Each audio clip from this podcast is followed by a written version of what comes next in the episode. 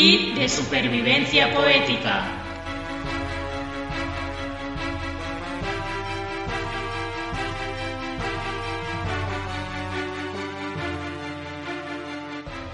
El kit de supervivencia poética es una mochila que contiene lo imprescindible para desarrollar habilidades poéticas en diferentes entornos. En caso de apocalipsis, podéis encontrarlo en los búnkeres, naves espaciales, botes salvavidas, en algún vehículo militar y en puntos estratégicos de cada ciudad. Si te encuentras solo, perdido, abandonado, confinado, no dudes en recurrir al más cercano. Hola vivientes, bienvenidos al séptimo y último programa de la segunda temporada del kit de supervivencia poética. Buscad un refugio, acomodaros bien y prepararos porque esto, esto es serio. Hoy en el kit de supervivencia poética nos encontraremos con el Renacimiento, entrevistaremos a Estrella Vega, continuaremos aprendiendo historia poética con la sección de un verso esta parte de José Luis Fernández Becerro. Os traeremos una nueva herramienta en la sección de Jaime Niño y nos despediremos con Freddy Lace y su canción Apenas. Soy la poeta Z. Empezamos.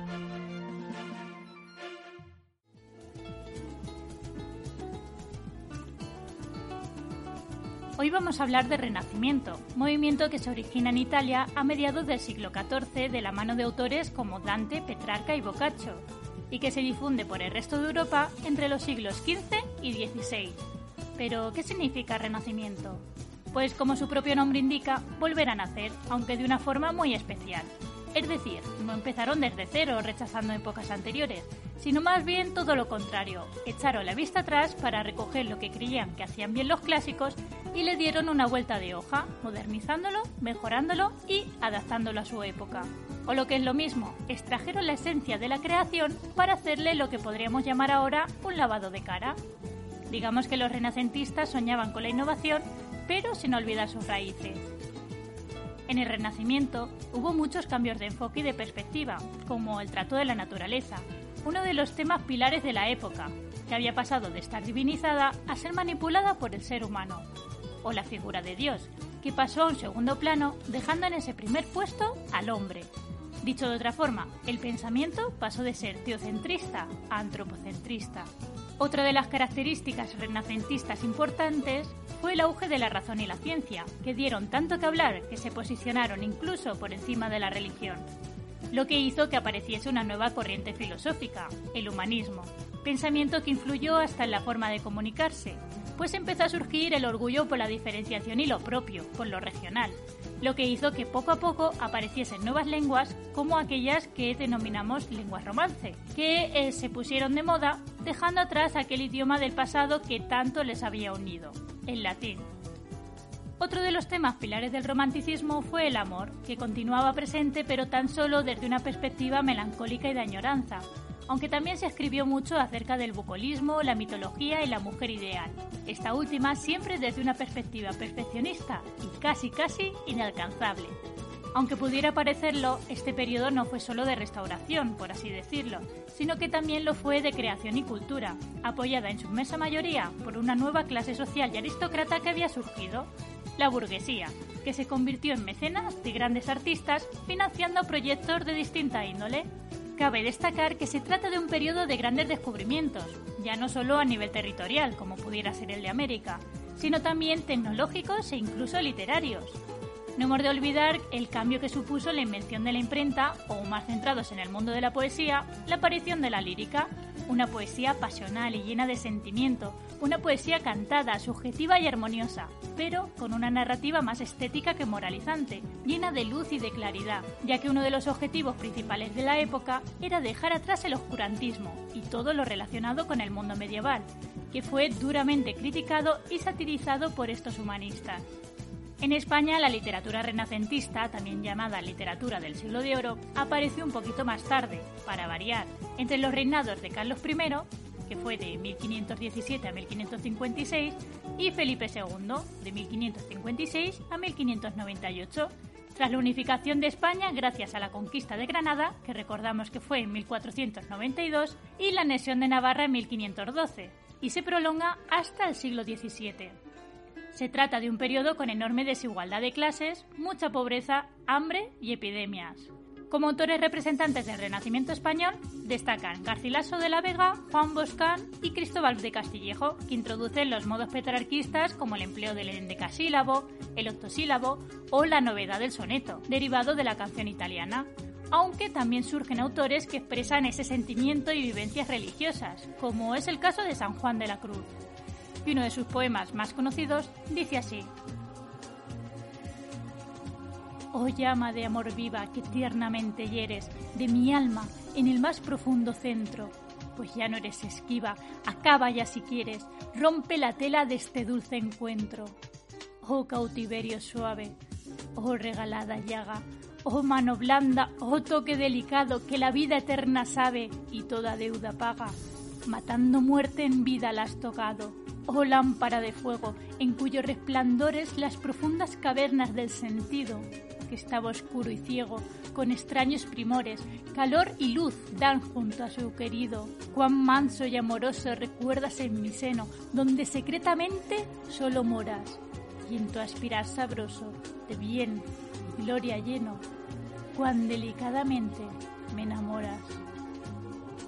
Y no podríamos despedirnos del Renacimiento sin hablar de los cuatro tópicos que fundamentaron aquella época y que bien podríamos aplicarnos hoy en día. El primero fue el Beatus Ille, traducido como dichoso aquel. Constituye una alabanza a la sencillez y las pequeñas cosas, así como una idealización de la vida rural frente a las cortes y las villas. El segundo fue Carpe Diem, uno de los tópicos más famosos de la historia, Significa disfruta el momento, pero aprovechalo, como decía Horacio, y no dejes para mañana lo que puedas hacer hoy.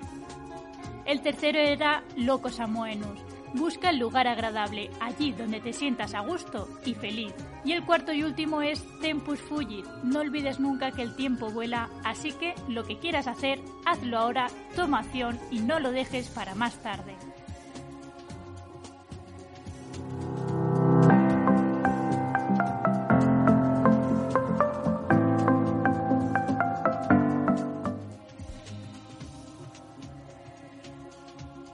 Continuación conoceremos a Estrella Vega, autora de Crisol de Sueños, Pacto de Delirios y La Semilla del Tejo, ganadora del concurso Cuentos Muy Cortos en 2020 y finalista del concurso Escrita Nostra por segunda vez consecutiva en 2020 también. Os dejo con la entrevista que hicimos.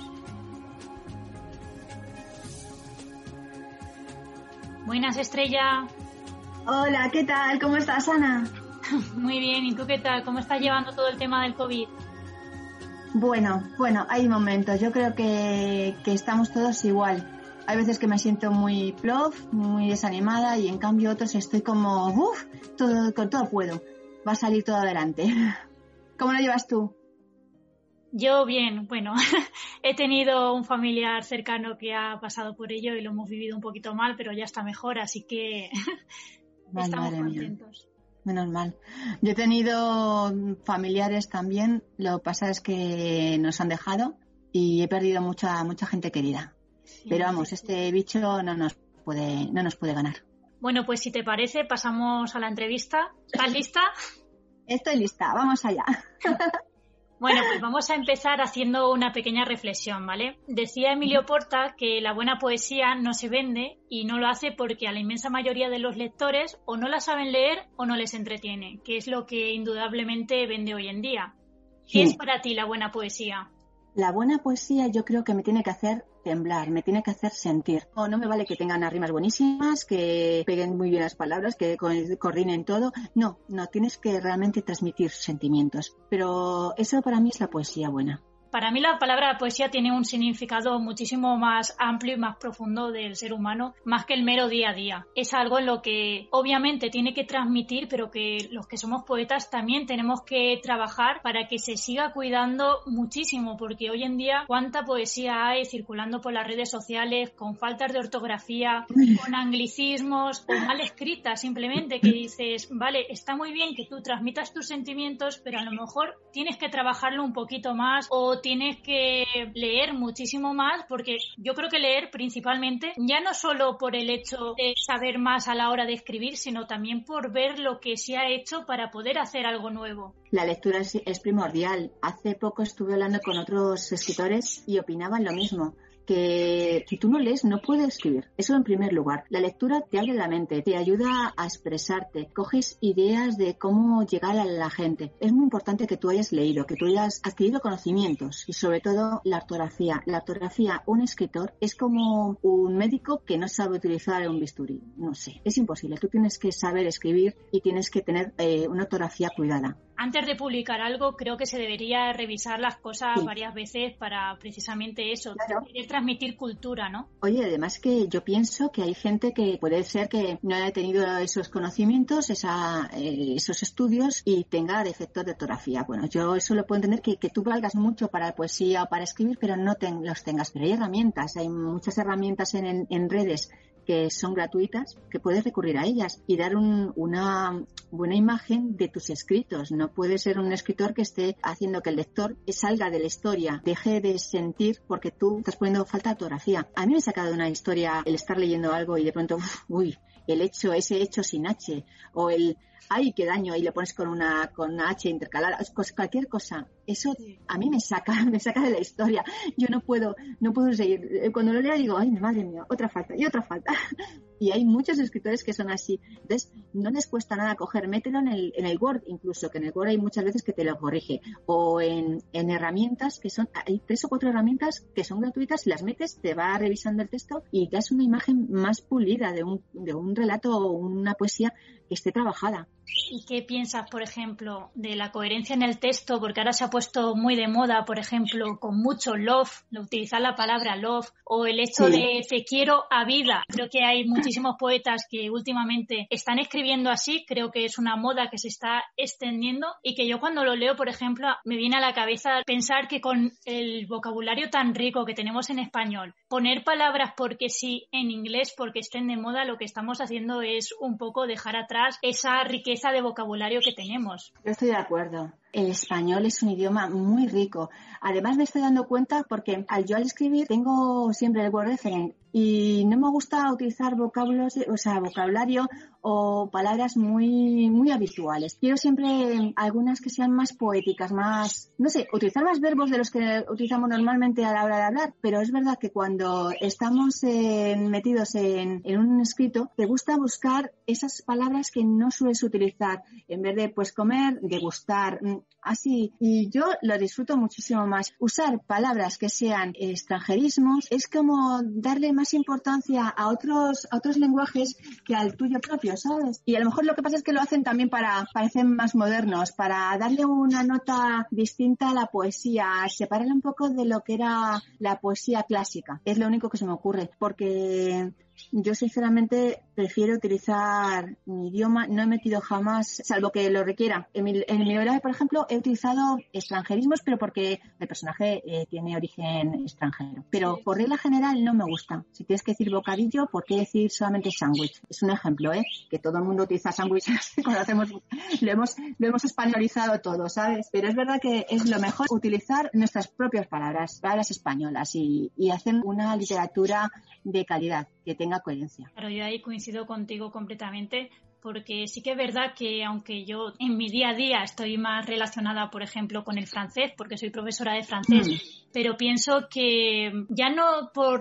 un tema en plan yo soy española, quiero utilizar el español, porque no es así, pero es por el hecho de que ya tenemos un vocabulario tan amplio que creo que deberíamos usarlo y como tú dices, ¿no? Cuando vamos a escribir, mirar en lugar de utilizar las acepciones normales del día a día, querer utilizar otras acepciones porque también eso sirve para las personas que nos lean, si a lo mejor no entienden esa palabra, que vayan al diccionario y lo busquen y también sirven para enseñar al mismo tiempo. Claro, efectivamente, a mí me gusta muchísimo introducir palabras extrañas. El otro día un compañero en Twitter estuvo introduciendo unas eh, expresiones que yo no había oído nunca. Y dije, esa me encanta, me gusta muchísimo aprender nuevas palabras, que poder meterlas, porque si alguien no la, no la ha escuchado nunca, nunca la ha leído, dice, uy, ¿qué significa esto? Déjame. Y eso está haciendo que tu mente se abra, que conocimientos empiecen a, incrementarse. se aprende muchísimo con las nuevas, los nuevos vocabularios. Yo lo veo muy, muy positivo y creo que eso a la gente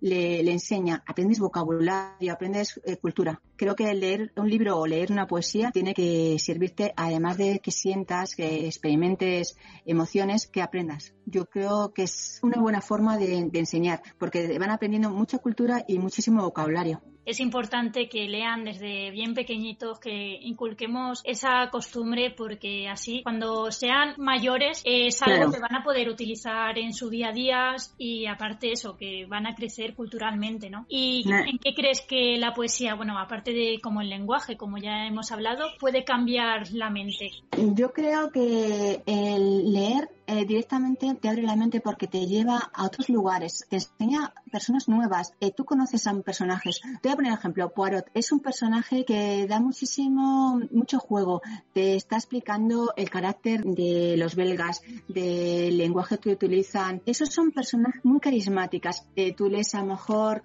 pues no sé, poesía, una poesía muy, muy cuidada, muy, muy romántica, te va enseñando a ser más sentimental, eh, despierta como los sentidos. Eh, te digo que da igual el estilo de poesía que sea, que sea poesía eh, melancólica, que sea romántica, que sea a lo mejor un poco neutra o de naturaleza. No sé, pero te hace que lo veas con los ojos del escritor, los ojos del poeta. Y todo lo que veas a través de los ojos de otra persona te está enseñando. Tú cuando viajas estás viendo una cultura totalmente distinta y la estás viendo a través de, de los ojos de las personas que viven allí, de los visitantes, de los transeúntes. Toda esa gente te está enseñando que no tu punto de vista siempre es el correcto, sino que hay miles de puntos de vista. Y ocurre lo mismo con las lecturas. Yo he leído libros que me han traumatizado. A lo mejor no es la palabra exacta traumatizar, pero sí me afectan, me han afectado. A lo mejor es un realismo sucio, una situación un poco dramática. Ese realismo que yo me estoy acostumbrada a vivir, eso me ha hecho verlo de otro punto de vista, es como otro prisma. A mí me afectan esas cosas porque tu día a día es, es bastante normal. No ves ciertas cosas que son más eh, dramáticas y cuando lo ves con los ojos del escritor te das cuenta de que hay otro submundo, otra, otra forma de, verlo. Entonces enseña muchísimo. Leer es viajar con la mente. Sí, leer yo pienso que es vivir mil vidas, ¿no? Porque realmente vives la tuya, la realidad que tú vives al día a día pero te hace ver otras realidades que a lo mejor, pues eso, no estás tan habituado. O sea, yo me acuerdo, por ejemplo, en cuanto a lo del tema de la pandemia, que yo siempre he sido súper fan de todo lo que viene siendo todo el apocalipsis, los zombies y todo eso, y nunca pensé que yo iba a vivir una pandemia, que vale, que no es lo mismo, no vamos por ahí matando zombies, pero sí que es verdad que es algo que para mí era completamente inimaginable y mira dónde estamos. Y creo que en ese sentido nos hace ser otras personas y ver otros puntos de vista. Mira Julio Verne, las novelas de Julio Verne, la mayoría se han hecho realidad. Es que era un, un adelantado a su época, un visionario. Entonces, cualquier novela que estés leyendo dices, ¿cómo puede ser que el día de mañana no ocurra? Cuando se han escrito, bueno, lo de los zombies espero por Dios que no sea, pero tú imagínate por un casual que realmente estás leyendo un libro de esos de, de los zombies Z y tal, y de pronto sucede. Es que hay tantísimas posibilidades, lo que cualquier persona pueda imaginar puede llegar a ocurrir. ¿Y tú, por ejemplo, eres de las que suele recitar poesía o más de las que lo escribe y lo deja ahí para un libro o para de vez en cuando ponerlo en redes pero sin recitar? No suelo recitar. Las veces que lo he hecho ha sido, de hecho, de hecho poesía, poesía, no escribo, escribo narrativa poética. Prosa poética. sí, sí, prosa poética. Y normalmente lo hago cuando, cuando he tenido así alguna, algún directo en el que se ha hablado de ello. Pero no suelo recitar porque tampoco, creo que para leer poesía tienes que ser muy, muy bueno leyendo. No, no vale cualquier persona para recitar, eh, aunque tengamos muy buenas intenciones. Entonces, eh, me gusta escribirla, me gusta sentirla, me gusta imaginarla, visualizarla, pero leerla la he leído en pocas ocasiones. Fíjate que a mí me pasa un poco lo contrario, ¿no? Porque sí que es verdad que pues todo se aprende. Yo, por ejemplo, sí que recito bastante, pero claro, al principio yo veo, por ejemplo, algunos audios que yo grababa al principio y ahora pues he cambiado muchísimo porque pues eso, de todo se aprende. Pero sí que es verdad que yo disfruto muchísimo recitando y, bueno, prácticamente todas las presentaciones que he hecho de mis libros y demás, he recitado y a la gente pues he tenido la suerte de que les ha gustado y, no sé, a mí ese momento me ha gustado mucho también. Claro, lo disfrutas, es muy bonito. ¿Y tú eres de las que suele tener miedo al micro o estás relajada cuando te hacen entrevistas de radio? No sé si te han hecho alguna entrevista de televisión o algún directo. Cuéntanos un poquito. Bueno, la verdad que eh, los directos empecé a hacerlos eh, recientemente. Al principio me temblaban hasta las piernas, la, me entraba frío, me entraba escalofrío, bueno, bueno, me ponía malísima.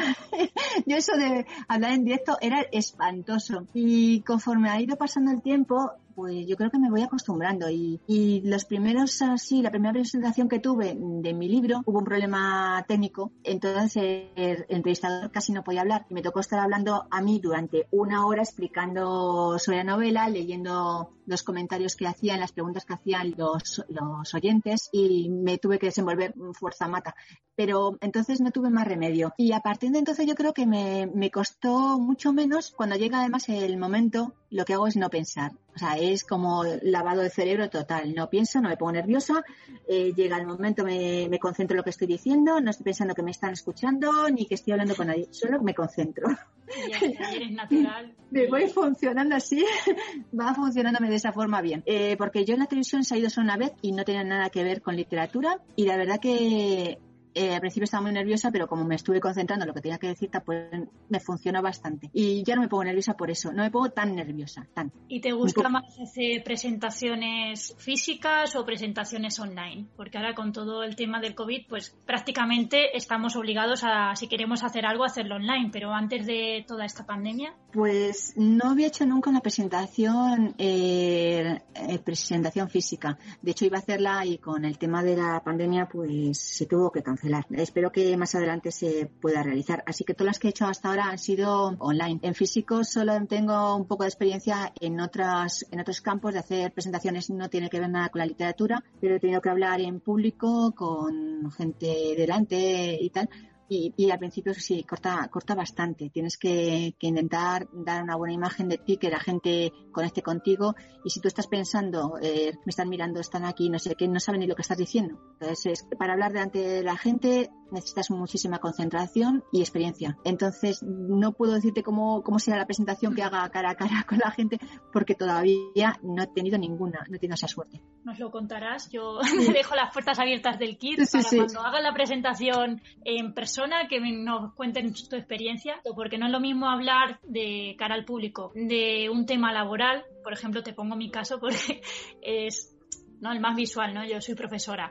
Entonces no es lo mismo hablar de cara al público cuando estás trabajando que cuando estás hablando de tus libros, porque es algo más personal, sobre todo las poesías, porque las novelas, aunque las hayas escrito tú, pero al fin y al cabo es la vida de, personajes. Pero yo la verdad que en las poesías prácticamente todo lo que escribo son cosas que yo misma he vivido, entonces es como abrirte las puertas aquí a todos los sentimientos delante de la gente, intentar que no se te note lo nerviosas que estás, es un poco, un poco más difícil que, que en el tema laboral, ¿no? Desde mi punto de vista en ese sentido. Sí, estoy totalmente de acuerdo.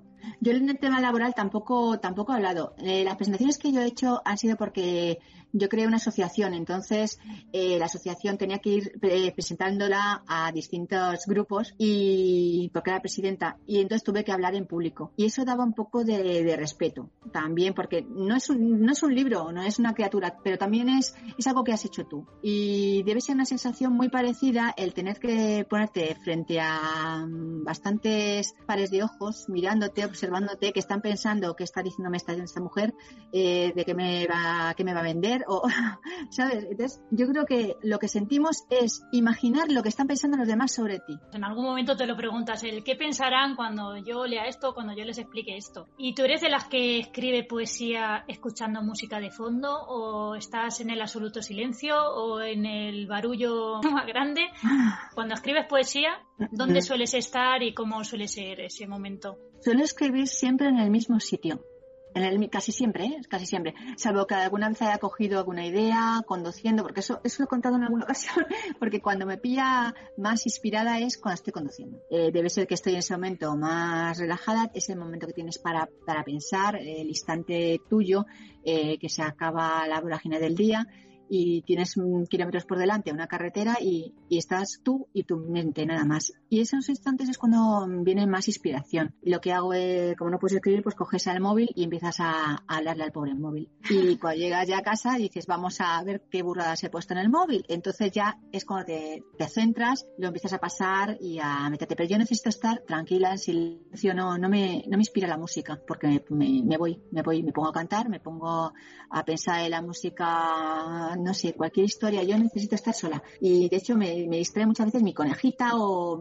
la pajarita o si viene alguien, a mí me distrae mucho. Necesito que me dejen tranquila, metida en el tema. Pues fíjate que no eres la única que se manda audios a sí misma cuando, bueno, yo en mi caso no suele ser cuando estoy conduciendo, pero sí suele ser cuando estoy entre clase y clase o cuando... Voy de camino al instituto, cosas así, que entonces me vienen las ideas y yo diciendo, madre mía, voy a mandarme un audio porque como me pongo a escribir, al final me voy a chocar contra la pared o contra una farola. Yo el audio no lo he pensado, lo que hago es normalmente es dictarlo, me voy al blog de notas y empiezo a hablarlo y le dicto toda la, parrafada pero no es ninguna tontería lo del audio. Lo que pasa es que al dictar al, blog de notas ya lo tengo escrito. Eso ya es un paso. No tengo que que transcribirlo después. Y yo lo del tema de la distracción también, también lo llevo mal, porque yo aparte tengo vistas a una montaña y árboles y demás, y aunque esté estudiando, esté haciendo cualquier cosa, como me dé por mirar a las montañas, a los árboles, me embeleso ahí, pueden pasar los minutos, las horas. Ana, te tienes que concentrar, pero al final se me va, se me va. Bueno, y hay una cosita que quería preguntarte desde que me enteré. La verdad me chocó muchísimo. ¿Por qué Estrella Vega? ¿Por qué no utilizas tu, nombre normal, corriente de todos los días? Bueno, cuando empecé a barajar el nombre, es que mi nombre normal es muy largo. Tengo unos apellidos que son compuestos y encima complicados. Eh, llevo toda la vida con el problema de decir el apellido y se escribe así, se escribe así. Entonces, eh, yo no quería eso ya. Digo, no, porque lo van a liar, lo van a poner mal en todos sitios y no, no es plan. Entonces, quería buscar un seudónimo requisito que tuviese que ver con la naturaleza. La naturaleza para mí es muy importante, es una de las cosas mm, vitales en mi vida. Necesito su contacto, pues, muy a menudo. Y es el único sitio donde realmente me siento bien. La ciudad no es para mí. Yo tengo que vivir en una ciudad porque vivimos en sociedad, pero me encantaría el día de mañana ser un ave y volar y estar en un páramo donde no hubiese humanos ni personas. No soy ermitaña, me gusta la sociedad, pero me encanta la naturaleza. Quería que fuese algo relacionado con ella. Entonces pensé en dos personajes que tengo de mi novela, los dos personajes femeninos. Uno se llama Vega y es la escritora y otra es Estrella. Estrella es la mujer del policía que, interviene en la, investigación. Entonces era perfecto. Los dos personajes que juntos daban, eh, estaban relacionados con la naturaleza y además una estrella que es muy importante, la estrella Vega. Y no lo pensé más, me encantó y por eso me quedé con ella. Sí, sí, qué bonito. La verdad es que eres de las pocas personas que conozco que utilizan un seudónimo que no tiene nada que ver con, con, su nombre, ¿no? Porque sí que He visto seudónimos de gente que se pone su nombre y en lugar del apellido se pone otra palabra, pero esto de un seudónimo completamente distinto me recuerda al pasado, ¿no? A todas esas escritoras que tuvieron que escribir en la sombra con seudónimos de, hombres, en su caso, pero sí que es mm. verdad que me recuerda un poquito eso y, y te da ese aire bohemio, ¿no? De clásico de la literatura, que yo es que como en todo eso, me gusta todo eso muchísimo, pues sí que es verdad que te lo tenía que preguntar el por qué. Bueno, pues ahora si nos quieres leer un par de poemas a los povivientes que te podamos escuchar, que te conozcan. estupendo. Estupendo. Mira, he preparado dos porque a mí me gustaron mucho. Cuando los escribí, eh, salían solos. Mm, lo que hice fue imaginarme la historia eh, lo vas viendo, porque me imagino que te pasará igual, vas viendo la historia y la vas contando, como si fuese una película que se está representando delante tuya y tú la vas escribiendo. Entonces, estas dos yo creo que son muy bonitos, a ver si os gustan. Se llama Susurros. Susurros. Desde el calor de su lecho, la joven mira por la ventana, dejando volar su imaginación. La noche estrellada le permite crear poemas nunca escritos y consiguen que broten sentimientos que solo su alma conoce. El pueblo duerme, La nieve caída durante esos días amortigua los sonidos. Únicamente se escucha el cantar de alguna ave nocturna y las hojas de los árboles tintineando al mismo compás. Poco a poco despunta. Los ecos del amanecer resuenan en el valle, despertando la vida. Camina sin prisa, dejando las huellas en la blanda nieve recién caída y envuelta en su nube de fantasía. En su interior tararea una música que quizás oyó en alguna parte o inventó en alguna de sus noches de vigilia. El viento juega con sus negros cabellos, creando dibujos en el aire, en busca de libertad, cual ondas y esbozos de un nuevo alfabeto. Sus pasos la llevan hasta la cima de los cortados donde el pueblo termina. Desde allí se divisan los coloridos campos de cultivo y el bosque cercano que emite alegres sonidos de la vida que se esconde. Cierra los ojos, dejándose llevar e integrándose en el paisaje. Siente la brisa que en el rostro como una caricia que le lleva aromas del campo y a leña quemada. De repente se vuelve. Cree haber escuchado su nombre traído por el viento, como un susurro de alguien cercano. Siente que le conoce, un murmullo pronunciado con sentimientos que ella comprende, pero se encuentra sola ante aquel paraje majestuoso. No siente miedo, solo la sensación de estar acompañada por alguien que la abraza cálidamente. Decide volver sobre sus pasos, enredando con las hojas de los árboles cercanos. Su imaginación vuela hacia lejanos lugares donde no están, no han sido descubiertos y a entes que solo ella conoce. El viento silba entre los peñascos e inclina las ramas que rozan su abrigo y sus piernas al pasar. Gira a su alrededor, que a su paso la rodea y la acaricia, y juguetea con su pelo y musita su nombre. El viento está enamorado. Ese es uno. Precioso. La verdad que transmite muchísima calma cuando recitas. Te hace que te vayas directamente a la historia, porque sí que eres de las pocas personas que transmite una calma como cuando te están contando un cuento, cuando eres niño te están contando un cuento y estás ahí embelesado. Me pasa un poquito así cuando te escucho, la verdad. Muchísimas gracias, Ana. Mira, la otra es Ayer soñé que era primavera.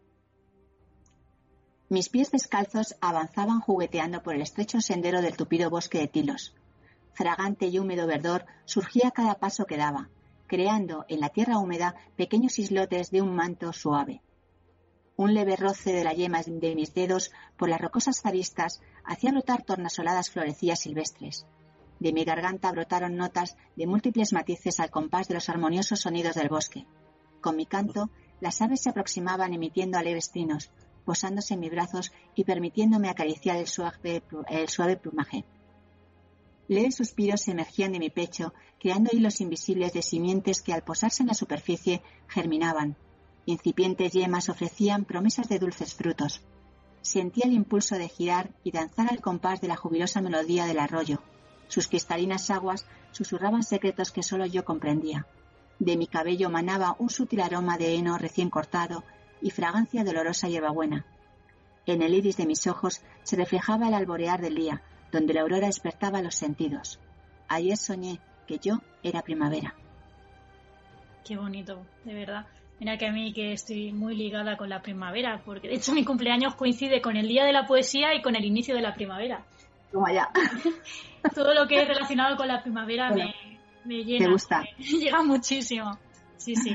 Y aparte que es mi época del año favorita, o sea, ya no solo por mi cumpleaños, sino porque en verano te mueres de calor, en invierno te mueres de frío. Yo, bueno, ahora vivo en la, en la provincia de Albacete, que he vivido aquí, no en Almansa, pero sí que, bueno, he vivido en Albacete muchos años y otoño no existe. O sea, aquí pasamos de invierno al verano y tenemos una breve primavera y hmm. sí que es verdad que, la primavera es la época que más me gusta, con todas las flores, con todo tan verde, ¿no?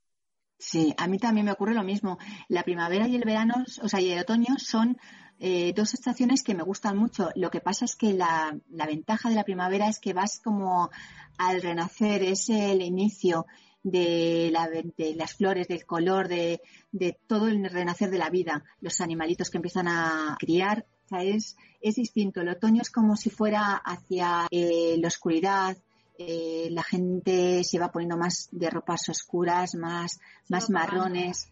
Sí, entonces yo lo veo como más hacia, hacia el dormitar de la naturaleza y el otro es el despertar. Pero la felicidad que me transmite la poesía es siempre relacionada con, con sentimientos positivos y relacionados con la naturaleza, con el amor. Es que el amor, por ejemplo, que transmiten los animales es un amor incondicional. O sea, por ejemplo, el caso de los perros que son fieles toda tu vida, o sea, toda su vida y hagas lo que hagas, siempre van a estar ahí felices de verte. Creo que tiene muchísima más pureza su forma de, sentir y de ver las cosas, aunque sea un sentido más primario, ¿no? Lo de comer, cazar, sobrevivir, pero sí que es verdad que en cuanto al tema ese del cariño que te transmiten los animales, no tiene nada que ver con el de las personas, ¿no? O sea, las personas no solemos enfadar muy fácilmente o simplemente ser egoístas, ¿no? Y un animal no entiende eso, lo del ser egoísta. Efectivamente. Los animales, has puesto el mejor ejemplo, el perro. El perro es la fidelidad por excelencia. Los animales dan un cariño y una compañía mira a las personas mayores que están solas, eh, tú les, no sé, les ves con un pajarito, les ves con un perrito, un gato, cualquier animal que les haga compañía y, es que no sienten esa misma soledad. Entonces, yo creo que la naturaleza nos, nos regala, nos regala todos los días algo especial, pero hay que saber verlo. Yo cuando estoy muy mal, cuando estoy muy estresada, eh, porque tengo un trabajo bastante estresante, necesito contacto con la naturaleza. A veces que me he puesto a llorar. O sea, te emocionas cuando estás así tan, tan plof, tan, tan triste llegas al, parque, tocas el árbol y dices, por Dios, qué alegría, sientes su, su fuerza, su poder, eh, ver las flores en primavera, cuando empiezan a salir las yemitas de los árboles verdes. Yo, a mí es que esas cosas me emocionan. Eh, a lo mejor soy muy cursi, que, que, puede ser que soy muy cursi, pero es que es cierto que mm, es lo que más llega a, meterse en mi, en mi alma. El, eh, soy secretaria de dirección, horrible. No te imaginas qué estrés, es un estrés horrible. En una oficina, ¿no? Todo el día. Sí, sí, ahora estoy teletrabajando, gracias a Dios, pero, pero es, es todo el tiempo eh, con muchísimo, mucho, mucho estrés, millones de cosas en la cabeza, en, es una concentración completa en, eh, en, el trabajo. Me imagino que muchísima gente tiene un trabajo muy similar, también de estar mm, muy estresado, eh, terminar muy tarde y demás, entonces, cuando, cuando estás tanto tiempo encerrado, eh, que tú dices, ¿qué hago yo aquí si soy un ser vivo? ¿Qué hago encerrado en cuatro paredes todo el día? Necesito estar fuera. Entonces, yo lo necesito, necesito eh, de pronto pisar la, tierra, sentir el canto de los pájaros. Sí, sentirte libre, ¿no? Libre, sí. Por lo menos aquí me siento libre, por favor. Ver las nubes, como el viento que te da en la cara, cerrar los ojos, respirar el aire, uf estos días que tienes que salir con mascarilla, cuando me voy alejo un poco de, la población y puedo quitarme la mascarilla y respirar, ¡ay, qué olor! Sientes una, una paz, una alegría en el no sé. Es como si sintieses que tienes el poder, el poder de sentirte vivo. Hay un, hay un libro hay un libro que transmite esos sentimientos. El comienzo es un niño que está, llega al campo con su familia y tal, y siente tal, tal poder, tal invasión de, la naturaleza en su alma, que empieza a dar vueltas como una cabritilla eh, recién nacida, así, se siente feliz. Y eso es lo que yo siento muchas veces. Cuando tú lees ese, capítulo, el primer capítulo de esa novela, es lo que yo experimento y estoy convencida que hay muchísima gente que siente esas cosas. Seguro que tú también. Sí, sí, yo también. Yo es que ya te digo que siempre he estado muy ligada a la naturaleza. De hecho, bueno, mis padres tienen un campo y una granja con animales a los que adoramos, o sea que no son animales ni siquiera para comernos, lo que los tenemos ahí porque nos gustan los animales y son súper felices. Y yo cada vez que voy a mi pueblo, o sea, a mí no me importa no ver mi pueblo, pero a mi campo tengo que ir sí o sí. la verdad que es algo que, que me gusta muchísimo. Sí, yo creo que los humanos hemos perdido un poco el norte. Hemos eh, creado una sociedad que, está bastante enferma. me refiero al estrés, a, que no tenemos tiempo a dedicarnos a, otras personas, a, tener que vivir tan lejos unos de otros. Es una sociedad que, es demasiado en valores económicos, valores materiales. Los valores realmente de verdad los que realmente importan son los que están dentro y, y eso se han perdido. Entonces, volver a, recuperarlos solamente es eh, por medio de, integrarte con el, con el mundo de verdad.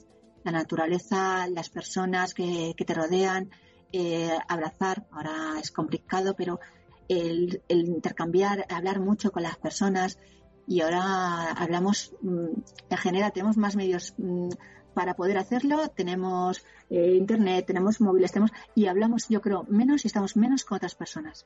Es curioso. Antes llamábamos a los amigos.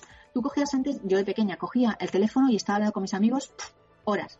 Tenía que venir mi padre y decir, venga, tenía, vuelve al teléfono. En cambio, ahora nos conformamos simplemente con, con la escritura. No estamos viendo a la persona, no, no, la, no tenemos esa cercanía.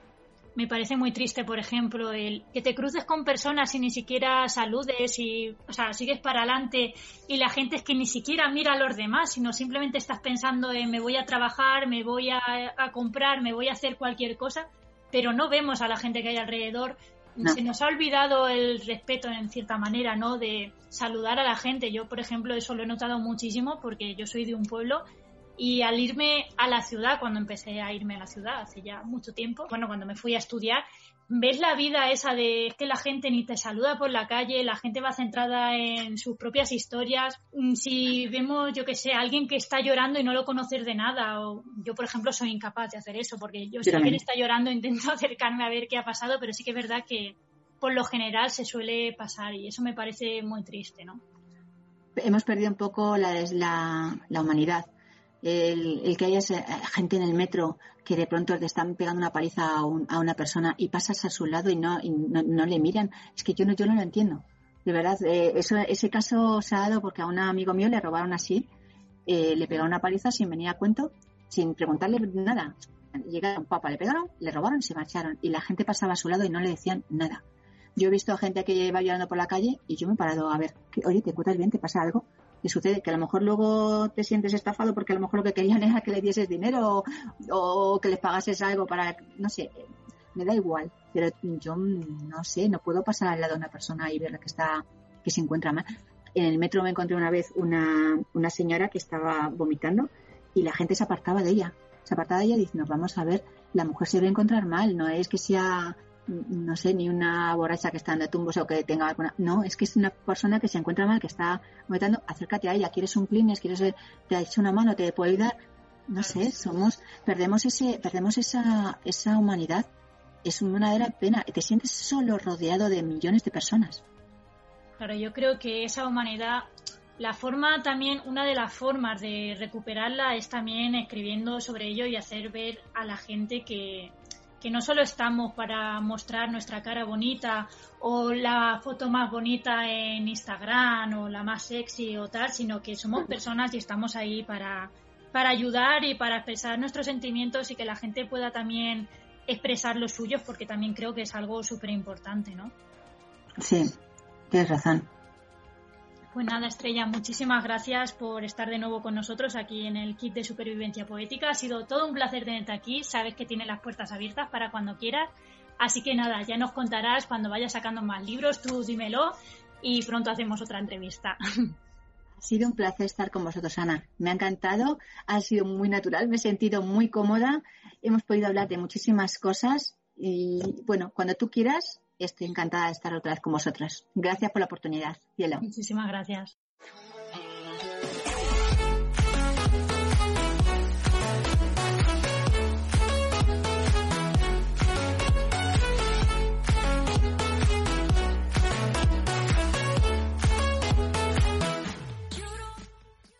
Continuamos con nuestro kit con José Luis Fernández Becerro y su sección de un verso esta parte. Seguro que es una sección que estáis todas deseando escuchar. Hola vivientes, hola Ana. Bien, hoy como el tema principal es el renacimiento, la sección de un verso a esta parte directamente recitaré a, a dos poetas renacentistas y espero que os guste.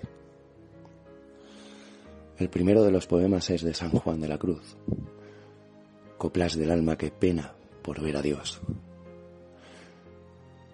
Allá va. Vivo sin vivir en mí, y de tal manera espero que muero porque no muero. En mí yo no vivo ya, y sin Dios vivir no puedo, pues sin Él y sin mí quedo. Este vivir, ¿qué será? Mil muertes se me hará, pues mi misma vida espero, muriendo porque no muero. Esta vida que yo vivo es privación de vivir y así es continuo morir hasta que viva contigo. Oye, mi Dios, lo que digo, que esta vida no la quiero, que muero porque no muero. Estando ausente de ti, ¿qué vida puedo tener sino muerte padecer la mayor que nunca vi? Lástima tengo de mí, pues de suerte persevero, que muero porque no muero. El pez que del agua sale aún de alivio no carece, que en la muerte que padece al fin la muerte le vale. ¿Qué muerte habrá que se iguale a mi vivir lastimero? Pues si más vivo más muero. Cuando me pienso aliviar de verte en el sacramento, Háceme más sentimiento el no te poder gozar. Todo es para más penar, por no verte como quiero, y muero porque no muero.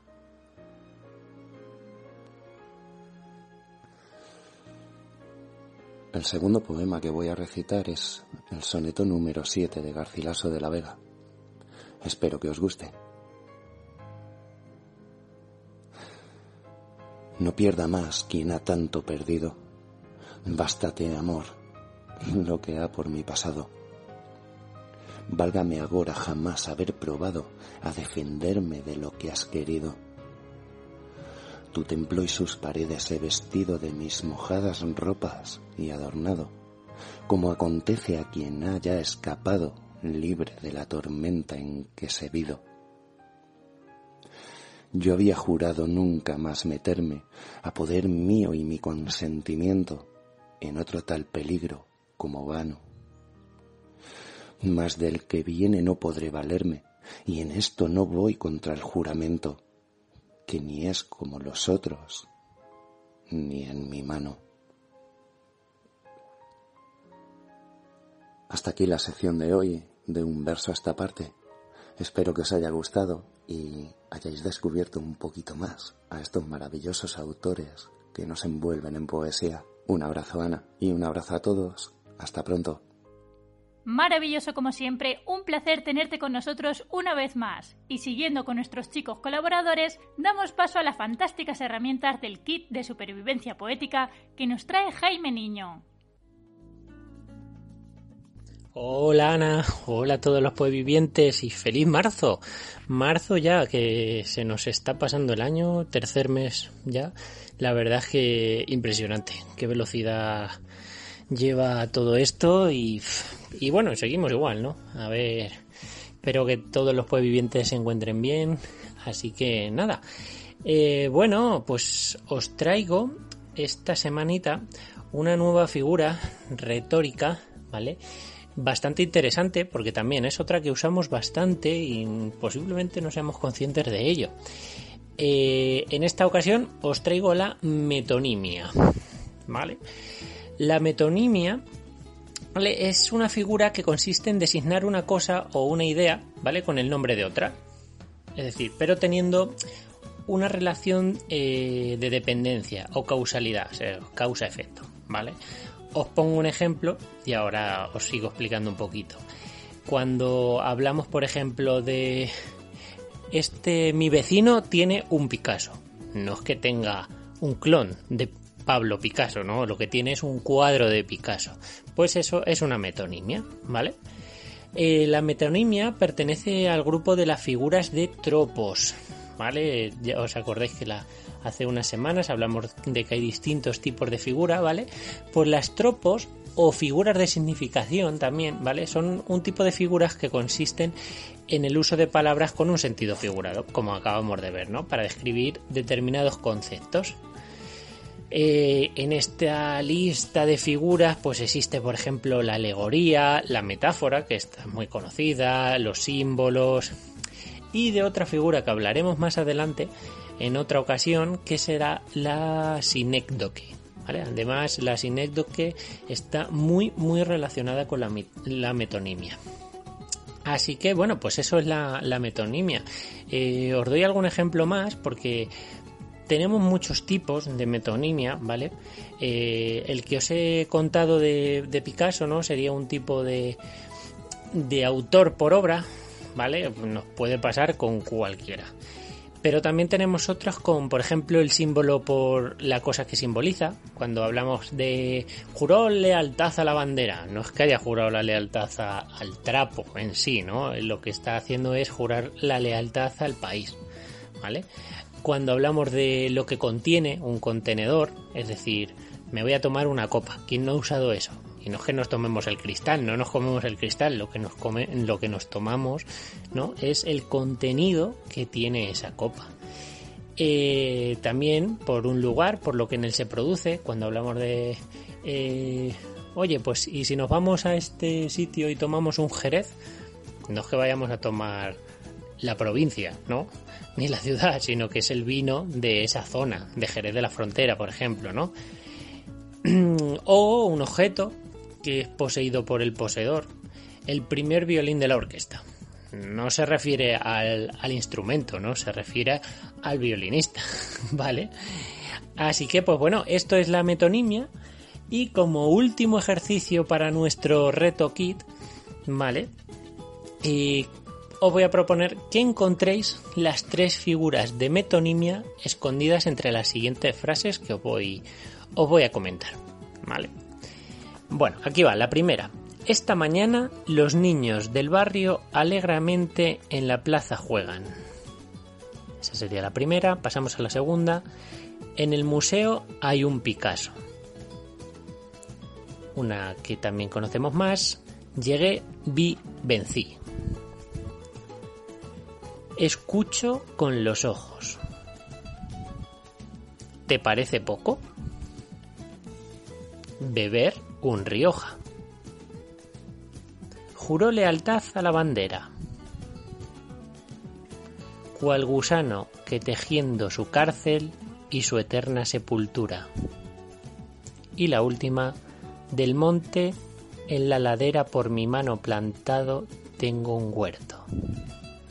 Pues aquí os dejo el ejercicio, recordad compartirlo en vuestras redes sociales con el hashtag RetoKit y nada, pues hasta aquí estos recursos literarios que, bueno, esperemos que vuelvan para la siguiente temporada. Un abrazo muy fuerte a todos y cuidaros mucho. Chao. Sin duda una sección imprescindible para cada poeta. No dudéis en participar en el último reto de la temporada porque todavía tenéis la oportunidad de conseguir ese lote de libros o ese regalo sorpresa que se sorteará entre los participantes de este kit de supervivencia poética aprovecho para recordaros que he abierto plazas para una mentoría personalizada en la que os ayudaré a publicar vuestro primer poemario, a conseguir vuestro propio estilo y a perder el miedo al micro. Aquellos que estéis interesados podéis entrar en mi web anagonzaleserrano.com y rellenar el formulario. Y ahora sí que sí nos despediremos de esta temporada con Freddy Lace y su canción Apenas. Ha sido todo un placer compartir con vosotros todos estos programas, risas, lágrimas, curiosidades y mucha, mucha poesía. Nos vemos a la vuelta. Un abrazo enorme. Llevas en mi tiempo poco tiempo y aún así dominas mi reloj. Llegas por derecho y por decreto. Leyes que regulan lo que Todo de mi vida todo lo que pienso no decir. Todo lo que hago sin pensar. Cuando tu forma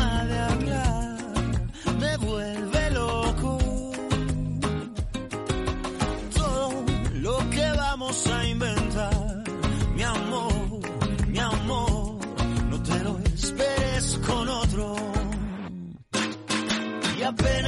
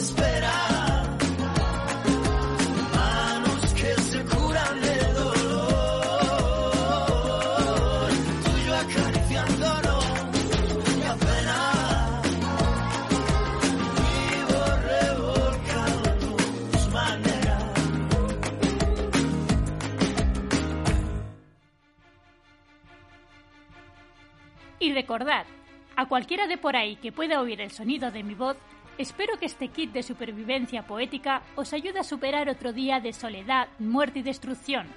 A todos los que estáis ahí fuera, escondidos en cuevas o huyendo, seguid haciendo lo que tengáis que hacer para sobrevivir, porque al final será la única forma de ganar en este rollo de apocalipsis zombie. Versadlos, rimadlos, declamadlos, lo que haga falta, pero sobrevivir. No dudéis nunca.